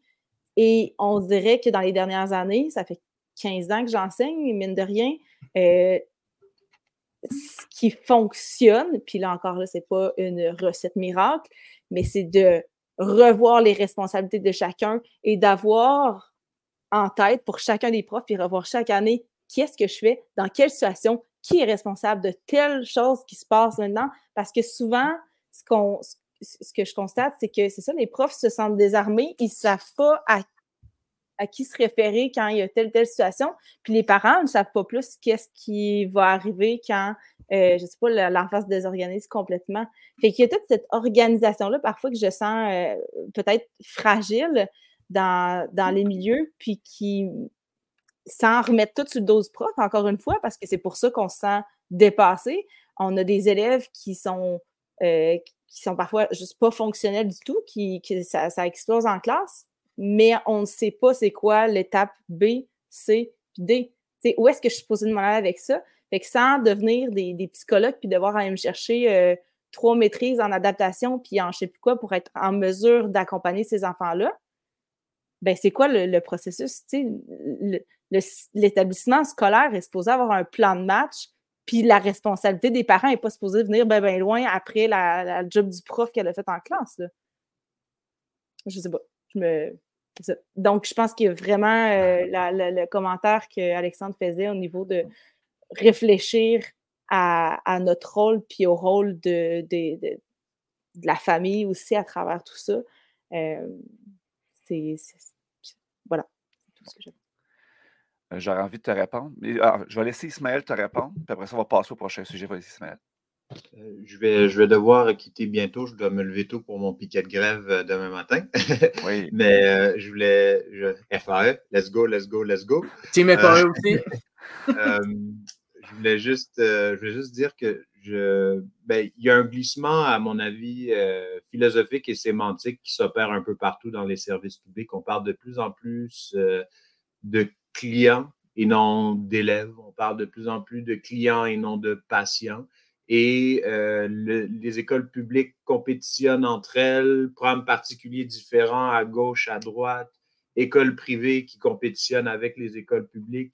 Et veut, veut pas, si on est en compétition ben, et que le client a raison, ben, c'est sûr qu'après, comme, vous avez dit, ben, on va modifier la grille horaire, on va chercher encore plus à répondre aux besoins des parents. Pourquoi? Parce qu'on veut se distinguer, on veut, être compétitif, on veut être au-dessus de la compétition, on veut améliorer euh, nos résultats, le palmarès des écoles, etc. Que nous, on est dans ce système-là où il y a vraiment, où on nous encourage à compétitionner les uns des autres. Est-ce que l'école dans tel quartier réussit mieux que tel autre? Là, les parents font la course aux écoles euh, secondaires, la, fameuse, euh, la, fameuse course pour choisir l'école qui va changer la vie de, de, notre enfant. Puis si on choisit la mauvaise, c'est la damnation et la fin, euh, et la fin du monde et, euh, et, euh, et l'enfant et l'avenir de mon enfant va être voué, va être voué à, à un échec. il y a vraiment un immense stress. Puis à mon avis, c'est on, ne peut, pas, passer sous silence, à mon avis, ce glissement-là qui s'est opéré petit à petit, où on est vraiment rentré dans une logique de coopération entre les écoles, à une logique vraiment de compétition, puis on, est, à fond là-dedans, puis je pense que ça oriente beaucoup comment euh, on réfléchit, puis la, sorte de pression indue aussi qui est sur nous à devoir répondre encore plus aux besoins euh, des parents, parce que dans la logique du système dans lequel on est, les parents sont nos clients, même nous, on dit, on parle de clientèle, mais on ne devrait pas parler, on ne devrait pas avoir ces mots-là. À mon avis, c'est important de le dire aussi. Nos élèves, ce ne sont pas nos clients. Ce sont nos élèves, on est un service essentiel. Alors, il faut penser en service essentiel, il faut coopérer ensemble. On ne devrait pas compétitionner, mais tant qu'on n'a pas euh, mis fin au financement public des écoles privées, à mon avis, ça va être difficile de sortir de cette dynamique-là. Je vais m'arrêter ici, puis je vous souhaite une bonne soirée. Euh, c'est super, c'est super intéressant comme discussion, puis ça va me faire plaisir de rediscuter avec vous un jour. Je vous souhaite une excellente soirée. Puis merci pour les commentaires aussi, c'est super intéressant. Euh, je pense que j'ai, j'ai beaucoup plus appris en vous lisant que, que vous en m'écoutant. merci beaucoup, Ismaël. Bonne soirée. Bye bye. Je vais profiter du départ d'Ismaël pour nous lancer sur le troisième thème, le fameux salaire. On en a parlé tout à l'heure un petit peu avec Fernel. Ça gagne-tu trop cher un enseignant au Québec? Je peux-tu commencer là-dessus? Vas-y, Samuel. Je parlais avec mon délégué syndical tantôt, puis il m'a parlé de la Colombie-Britannique, parce qu'on sait que François Legault aime beaucoup comparer avec l'Ontario, mais on, va aller faire un tour ailleurs. À Colombie-Britannique, il y a quelques années, ils ont fait une grosse, grosse hausse pour vraiment faire un énorme rattrapage. Et le calcul qui était fait, c'était que si on voulait être à peu près équivalent à la Colombie-Britannique en ce moment, il faudrait monter ça à quasiment 27% sur les cinq prochaines années. Donc, euh, ça, en partant, c'est déjà là, il y aura un rattrapage à faire déjà avec la Colombie-Britannique. On a eu les pubs électorales avec, parce que c'est carrément de la pub électorale, on va le dire demain, même s'il n'y a pas d'élection, c'est carrément pensé de cette façon-là, qui comparait l'échelon avec euh, l'échelon final du Québec avec celui de l'Ontario, qui disait que avec le coût de la vie, on gagnait plus cher, etc., etc. Euh, moi, mon avis, c'est que les enseignants à l'heure actuelle, ils ne gagnent mais vraiment pas assez cher. Mais la vraie question, c'est pas tant le chiffre à la fin. oui, il est important, c'est clair. Mais mettons qu'on fait un petit peu de mathématiques. Si je me souviens bien, Sylvain, puis tu pourras me le confirmer, un enseignant, c'est payé pour travailler 35 heures semaine. À peu près, hein? À peu près. Pas? À peu près, parfait. Ben, moi, j'ai 25 périodes en ce moment cette année sur mon horaire. Ce qui signifie en gros que ça me fait 31,25 heures, donc 31 heures et quart pour des périodes d'une heure et quart.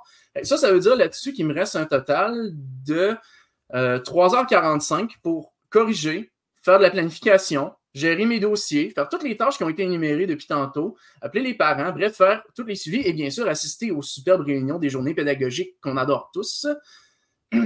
Donc, à partir de ça, on se dit, qu'on gagne, mettons, 92 000 au dernier échelon, c'est une chose, mais l'affaire, c'est que c'est le nombre d'heures qui ne concorde pas avec le, avec le salaire qu'on gagne, selon moi.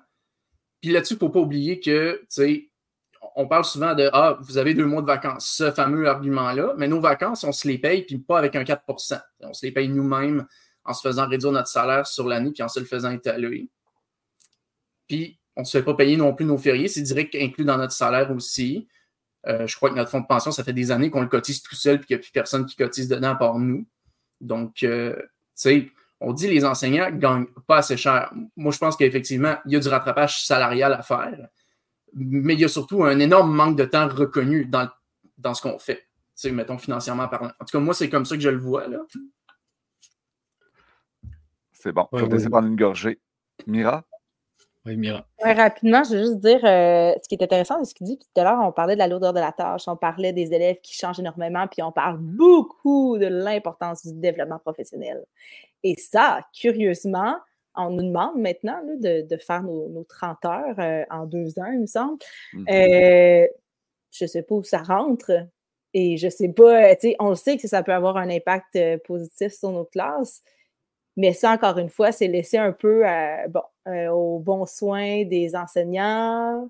Lire un livre, ça a l'air que ça compte pas non plus. Donc, tu sais, il y a tout ça qui est comme un, euh, un, peu, un peu étrange et un peu à contre-courant de, tu sais, je veux dire, on est des professionnels, il faut qu'on continue de se former comme des professionnels avec les bonnes formations aussi qui sont à jour et qui sont à même de correspondre aux besoins de nos milieux. Puis tout ça, ben, ça se fait sur du temps. Puis comme des suppléants, ben, il n'y en a pas à la pelleter, ben, ben, ben, il faut faire ça quand, sur nos heures encore personnelles. Euh, puis ça, c'est quand notre, nos milieux sont assez gentils pour nous le reconnaître et pour, euh, je sais pas, aller chercher des compensations avec ça. Donc, euh, il y a tout ça aussi, là. Yes. Il y en a un autre qui veut parler de salaire, Mathieu?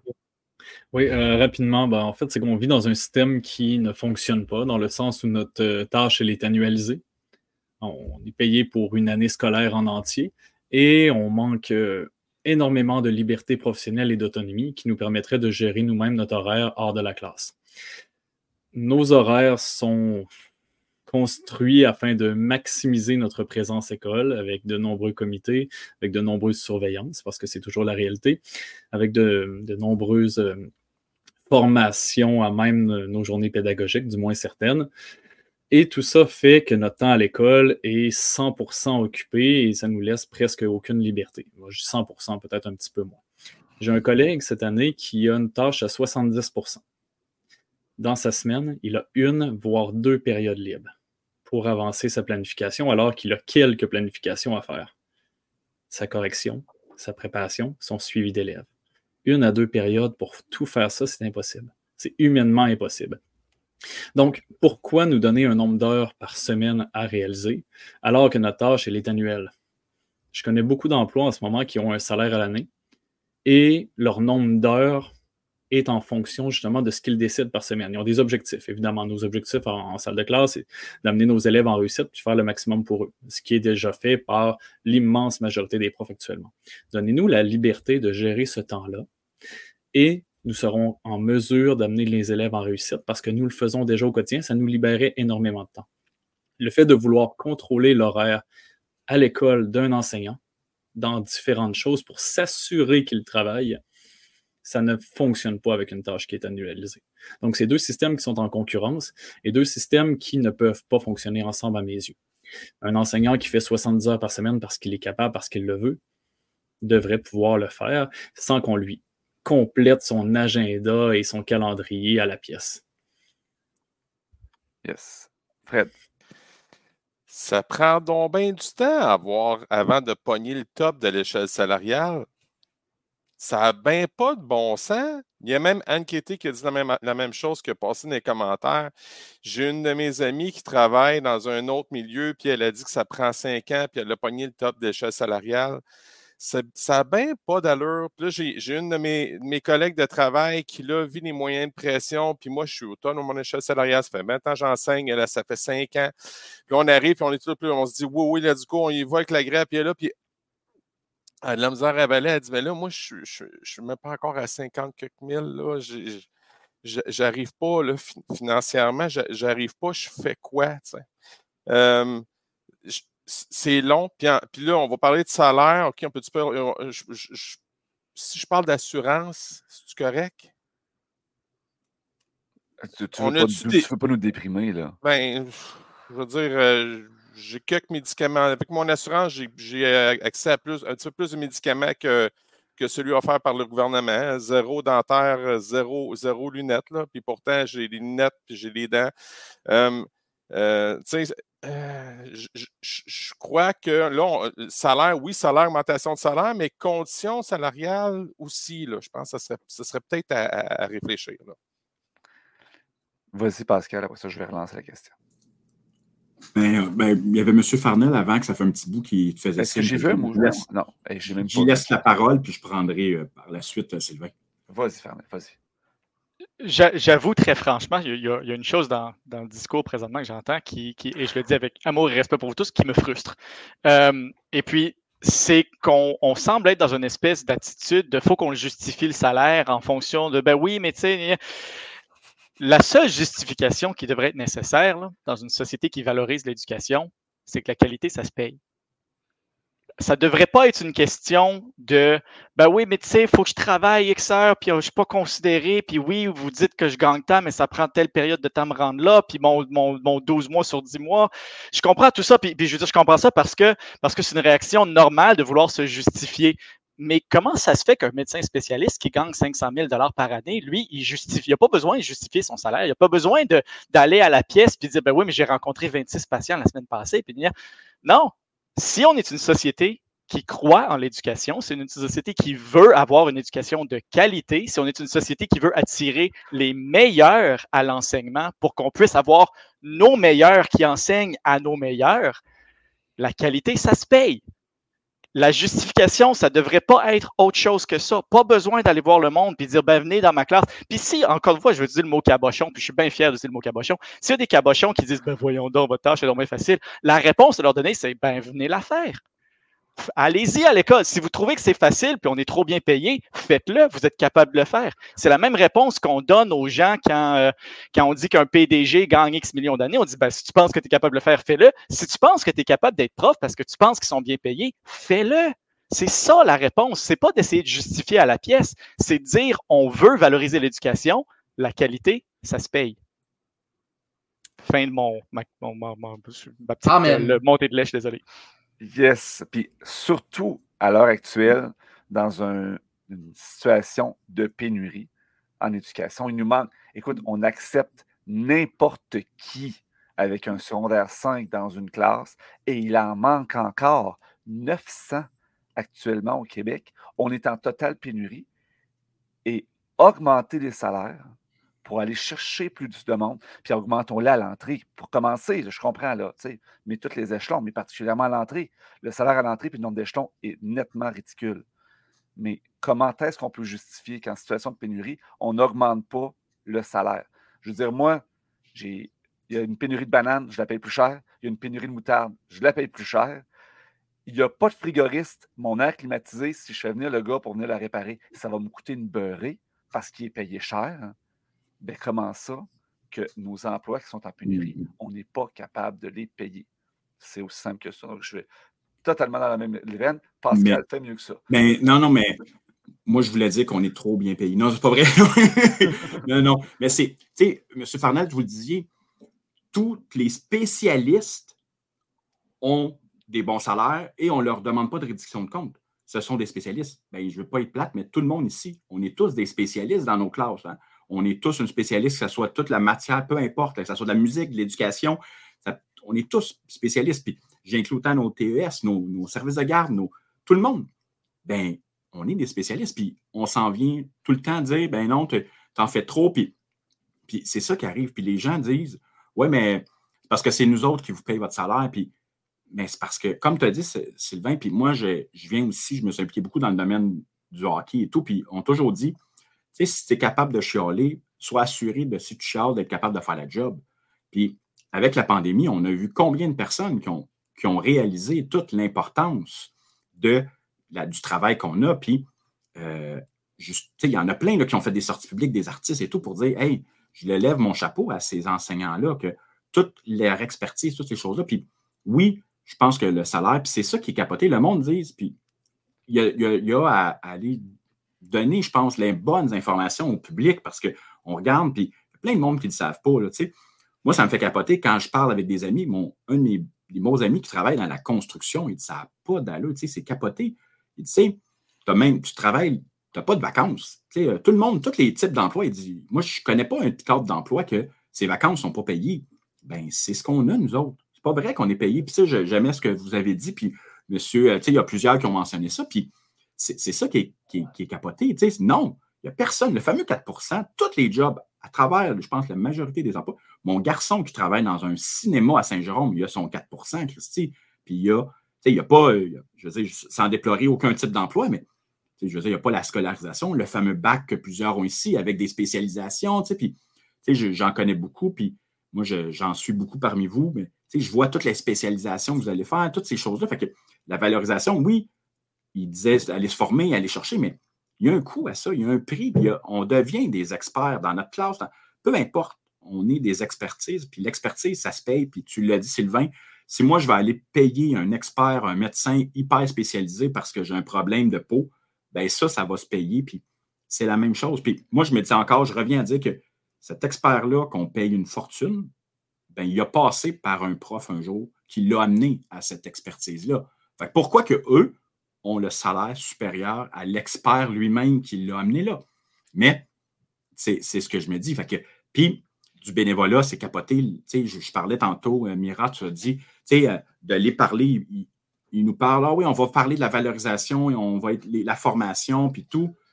Ben ça, c'est- capoté. Je ne connais pas une job, moi, que, encore là, je reviens, je fais le parallèle avec la construction, puis je m'excuse s'il y a des gens qui sont là-dedans, puis sans offenser personne, mais mon chum, là, quand il va faire sa formation pour avoir des nouveaux tuyaux, sa nouvelle machinerie, là, il est payé là, le gros salaire, puis il est payé en temps supplémentaire.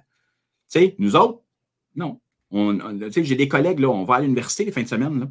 Moi, mes collègues en formation professionnelle, je vous rappelle qu'on n'était pas enseignants à la base. On nous demande de l'être. Bien, on enseigne toute la semaine et les fins de semaine, on retourne ses bancs à l'école. Puis, en plus, bien, il y a tout le volet correction et tout, que tout le monde ici, on vit avec. Ça, ça, je vous l'accorde. Fait que c'est ça. Fait que moi, je me dis, on m'oblige pour rester enseignant d'aller à l'école, mais fais du bénévolat la fin de semaine. Fait que c'est pour ça aussi. Fait que oui, le salaire, il faut que ça soit ajusté. Puis moi, je serais, comme vous dites ici, on, on, pourrait aller avec les, les experts euh, dans différents domaines. Puis je viens du domaine de la santé. Puis moi, ça me fait capoter quand que, je reviens encore au parallèle, puis là, je, je tous les spécialistes, nos TES et tout. Moi, si un infirmier auxiliaire ou un préposé aux bénéficiaires travaille en santé mentale ou en psychiatrie, il y a une prime de psy parce qu'il y a un risque. Tu sais? Fait que ça, ça aussi, il y a ces fameux côtés-là. là. Mais voilà. Mira, puis après ça, on passe au dernier sujet Hey, Je rapide. peux se lancer vite, vite là-dessus parce que c'est quelque chose, c'est un propos qu'on a, qu'on a déjà soulevé, euh, cette fameuse euh, prime de risque. Est-ce que, puis là, je veux dire, je veux pas me lancer de tomate, peut-être que les gens dans le chat vont faire comme Ah! Mais euh, il n'y aurait pas je sais pas, dans les solutions, d'offrir justement dans les milieux socio-économiques qui sont plus difficiles, dans les classes qui sont, qui sont reconnues comme euh, avec euh, plus de défis, ou bon, vous comprenez ce que je veux dire, qui est justement ces primes-là, les écoles sont cotées là, sur comme 7, 8, 9, 10. Il n'y aurait pas une façon d'aller justement dire, ben toi, tu as un bagage particulier professionnel en adaptation, puis tu tu dis, je veux aller travailler dans un milieu parce que je sais, j'ai plein de personnes avec qui j'ai fait mon bac qui ne seraient pas allés travailler au privé. Eux autres, ils voulaient travailler dans tel type de milieu parce que ça venait chercher leur valeur davantage, puis c'est bien parfait de même. Il n'y aurait pas façon d'offrir davantage, justement, des milieux qu'on sait où ça va être plus difficile. Je ne sais pas. Euh, euh, bon, Annick dit qui va déterminer ça? C'est une méchante bonne question. Je ne sais pas, je n'ai pas la réponse. Je, lance ça sur le fly. S'il y a quelqu'un qui a la réponse dans le chat puis qui a l'élimination, let's go. Mais tu sais, il faut se questionner, il faut réfléchir à justement comment est-ce qu'on peut valoriser ça. Euh, puis, je sais pas, hmm. euh, genre de prime un peu. Essaye une réponse, Mathieu. Bon, en fait, je vais, je vais dire que le. Je ne sais pas s'il va y avoir du camouflage. Est-ce que je peux dire ça comme ça? Mais euh, peut-être que tout va bien dans le meilleur des mondes et que soit, soit peut-être des codifications vont disparaître, peut-être que euh, le, dépassement, euh, l'argent qu'on est supposé donner à un enseignant quand il dépasse le, ratio, ben, il va être donné uniquement à la pièce, donc dès qu'il y a une absence, peut-être que l'enseignant ne sera pas payé. il y a plein de formules administratives qui vont faire que même si tu es un enseignant chevronné qui a un groupe extrêmement difficile, je suis certain qu'on va trouver des moyens de ne pas les payer quand même.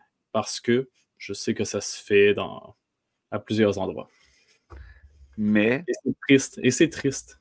Mais, je reviens sur ce que Fernand a dit dans le premier bloc, avec un changement de culture, hein, ce serait peut-être quelque chose qui pourrait être possible, de reconnaître la valeur de certains enseignants qui veulent aller plus loin avec certaines clientèles qui sont plus en besoin. Peut-être que ce serait possible. Je ne suis pas sûr que dans le court terme, c'est vraiment faisable. Hey, je vais vous changer de sujet, gang. Je ne veux pas être plate. Là. Mais je veux qu'on prenne. Il nous reste. J'aimerais ça qu'on ne dépasse pas beaucoup une heure et demie. Il nous reste sept minutes la grève, OK? C'est le bien ou c'est le mal? On va commencer avec quelqu'un de la FAE. Vas-y, Samuel. Est-ce que la grève, c'est le bien ou c'est le mal? Ben, pour moi, en fait, c'est le seul moyen qui peut vraiment, vraiment, vraiment mettre suffisamment de pression puis vraiment faire comprendre que là, tu il y a vraiment du changement qui est nécessaire dans notre système d'éducation. On, on s'entend, moi, je, je, le dis comme ça en, toute bienveillance, mais je pense vraiment que dans tous les métiers qui existent, qui peuvent faire la grève, les profs sont ceux qui ont probablement le moins envie de le faire parce qu'on a un certain attachement envers la réussite de nos jeunes. On a envie d'être avec eux, on a envie de les voir réussir, puis on se soucie de leur bien-être, toute la gang. Puis le fait d'aller en grève, je crois que ça fait un peu mal au cœur euh, ça fait un peu mal au cœur à chacun d'entre nous autres, mais à l'heure actuelle, c'est la meilleure solution. Puis il faut voir à long terme. J'ai un de mes amis qui est, scientifique euh, à l'Université Laval, puis lui me disait que, la grève, ça le faisait chier parce qu'il va être concerné directement par ça bientôt. Et je lui disais, garde, écoute, là, là, tu, vas sortir piqueté, ça va te faire suite pas avoir le choix, mais rappelle-toi, les conditions de travail que tu avais quand tu as commencé, là, ben, pense au fait que les prochains qui vont passer après toi, là, ben, toi, ce que tu as vécu et que tu as trouvé difficile, ben, eux autres n'auront pas à le vivre. Mais pour que ça arrive, il faut que vous teniez votre bout. Puis il faut qu'on aille le plus loin possible. Puis justement, c'est pour ça que la FAE, la FAE, pardon, a commencé avec une grève générale illimitée. C'était pour vraiment frapper fort dès le début, envoyer un message clair que les enseignants, ben, ils sont à bout de force, puis ils ont besoin qu'enfin le gouvernement reconnaisse la valeur de leur profession, et non pas de leur vocation, mais de leur profession. Donc, euh, pour moi, je vais répondre bien, même si, comme ça a été souligné dans le chat, c'est un faux dilemme. Euh, tu demandes ça à un prof de CCQ, c'était sûr que quelqu'un allait te le dire, Sylvain. je le sais. Je le sais, j'ai fait ta exprès, gang. Vas-y, Fred. Ben, la question, oui, c'est un faux dilemme. En même temps, c'est vrai qu'il n'y a pas d'autre moyen. C'est vrai parce qu'on on a, beau, on a beau parler, on a beau parler de nos conditions. J'ai fait partie du, d'un, mouvement, là, Parlons éducation. Là. On a parlé de ça. On, hein? on, en a parlé, on a brassé la soupe. Ils ont envoyé euh, Mme Chartrand, euh, je ne sais pas si elle l'a fait, mais était sur le point d'envoyer ça euh, au ministre de l'Éducation. Est-ce que c'est élu? C'est-tu été tabletté? Je pense que oui, parce qu'on n'a pas entendu d'écho depuis un certain, temps. Puis c'est pas à dire, hein, mais c'est, à mon avis, c'est peut-être un, un moyen parce que sinon on ne nous entend pas. Fait que oui, bravo Samuel avec la FAE. je, dois vous dire, la gang de la FAE, lâchez pas. On s'en vient, nous autres, là, notre bord, on s'en vient vous rejoindre bientôt. Là. Mais tu sais, euh, on est de tout cœur. Puis derrière les syndiqués, c'est ça qui me une affaire qui me fait un peu capoter là-dedans. C'est quand les médias parlent de syndiqués, ils parlent d'une entité, mais qui est derrière le syndicat? Mais c'est Sylvain, c'est Mathieu, c'est Pascal, c'est Samuel. Tu sais, c'est Mira, probablement que tu es, dans le syndicat. Non, OK. Mais tu sais, ce que, ce que je veux dire, c'est correct. Mais ce que je veux c'est ce que je veux dire, c'est que c'est des personnes qui sont derrière. Fait quand on, quand on stigmatise en parlant du syndicat, que c'est une entité, non, c'est des personnes. Puis on, utilise le syndicat pourquoi? Comme levier. Puis c'est pas juste pour les revendications, c'est aussi quand ça va mal. Je vais vous dire vite, vite, rapidement. Là, nous autres, on, s'est servi comme levier pour notre école parce que les profs étaient hyper vigilants, puis il y a eu une SWAT qui est venue euh, nous écouter du CSS. On fait une super belle ouvrage de CSS. Mais pourquoi? Parce qu'on s'est servi du syndicat comme levier. Fait que le syndicat, c'est un levier. Yes. Pascal ou Mathieu? Ben, Mirage, je vais t'épargner. Euh, Sylvain t'a posé la question est-ce que la grève, c'est comme adéquat? Moi, ce que je trouve déplorable, c'est qu'avec. Tu qu'on n'ait pas le choix d'en arriver là. On n'a pas le choix, puis ça va. Moi, je vais être ça me fait un moyen chier. Puis je vous rappelle qu'on est un couple, les deux, dans le domaine de l'éducation. Puis j'en ai des collègues aussi, en passant, qui sont eux aussi. J'ai deux collègues, je pense à deux collègues qui sont un couple de la FAE qui enseignent avec moi. Donc les deux aussi, c'est ça qui capote. Mais moi, ce que je ne peux pas concevoir, c'est qu'en 2023, 2024, bientôt, tu sais, là, quand on a notre toiture à faire faire, on la fait faire d'avance parce qu'on est capable de pouvoir venir les coûts. Moi, c'est ça qui me fait capoter, c'est d'être en arrivé là. Puis, tu sais, on, dirait que nos, nos, hauts placés, là, ils, font, on dirait qu'ils font comme hein, qu'est-ce qui se passe? Ils, ils ont besoin de la petite claque en arrière du chapeau. Puis oui, c'est quelque chose qui existe. Puis moi, le problème, puis moi, j'ai eu un père euh, jadis qui, lui, quand il revendiquait des trucs, il travaillait à la ville de Laval, puis eux autres, ils allaient sacrer du sel sur une patinoire, puis qui a scrapé au complet, puis eux autres, il ne pesait pas des, journées comme on fait là. OK, il y avait du volet peut-être illégal, mais tout. Mais on dirait que le gouvernement, puis, tu sais, il parle, moi, je viens du domaine de la santé puis de l'éducation, puis c'est la même affaire, tu sais. On dirait qu'il vient jouer, on dirait qu'il s'est peut-être dit, oh non, ils partiront pas en vrai. C'est pas vrai.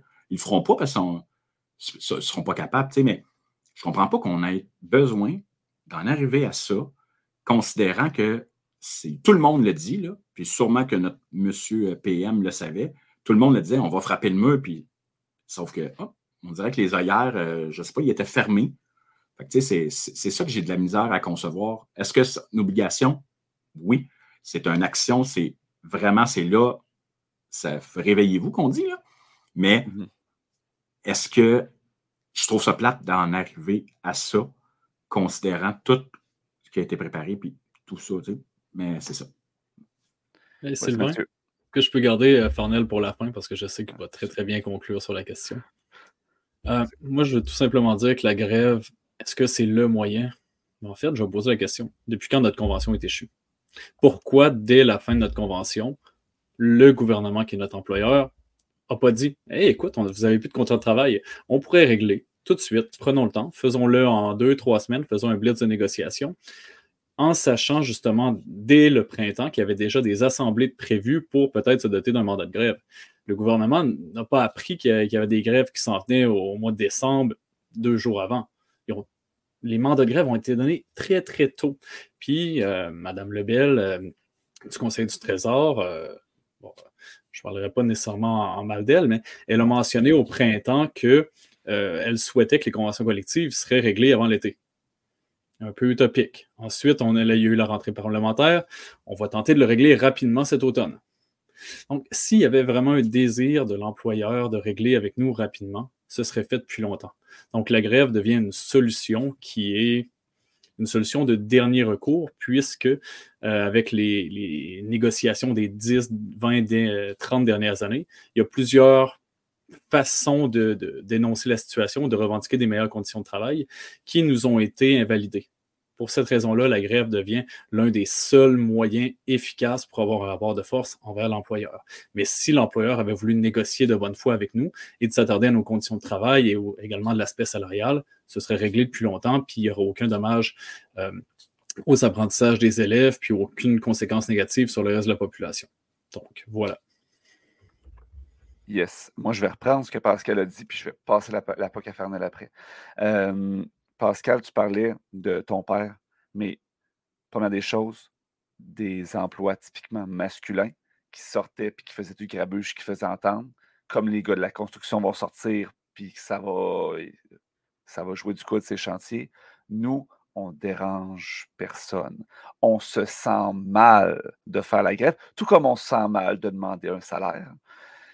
Et on se sent obligé de se justifier. Puis on est tellement mal de faire la grève qu'on s'en vote même pas de fond de grève au cas où on en aurait besoin, parce que c'est même pas dans notre culture de revendiquer à ce point-là. Donc, on, est vraiment mal fait.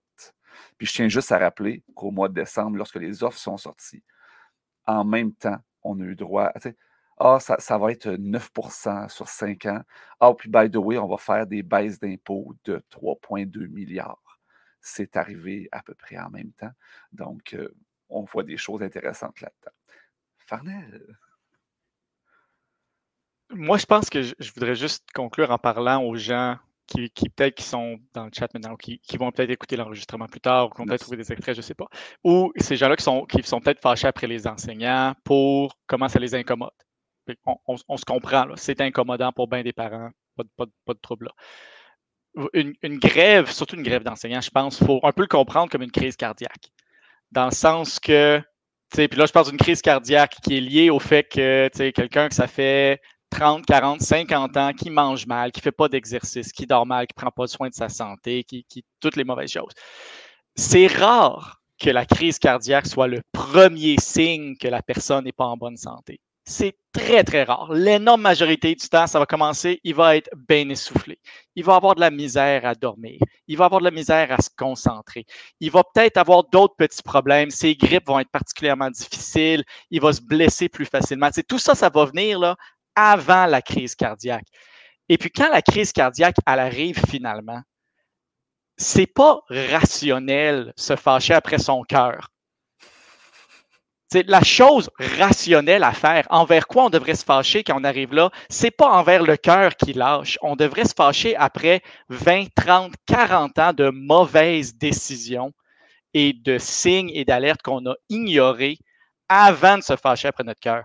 Puis c'est profondément d'une vision de courte durée que je dirais carrément une vision euh, incomplète de la réalité de quelqu'un qui se fâche après son cœur, qui a eu une crise cardiaque, puis qui ignore complètement tout le reste. C'est de l'immaturité morale faire ça.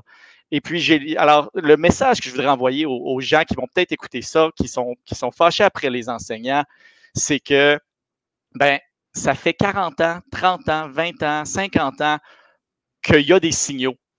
Ça, et, et, que tous les gouvernements de tous les azimuts politiques les ont maltraités, les ont carrément ignorés. Et puis après ça, on peut reculer encore plus. Puis fondamentalement, c'est qui qui les a élus, ces gouvernements-là?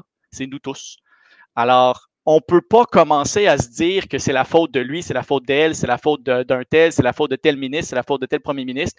C'est, ça fait tellement longtemps que c'est la faute de nous tous. Puis il faut qu'on se regarde dans le miroir puis qu'on se dise, OK, là, on a une crise cardiaque, il faut qu'on la gère. Puis après ça, on espère d'abord que ça ne va pas nous faire trop mal.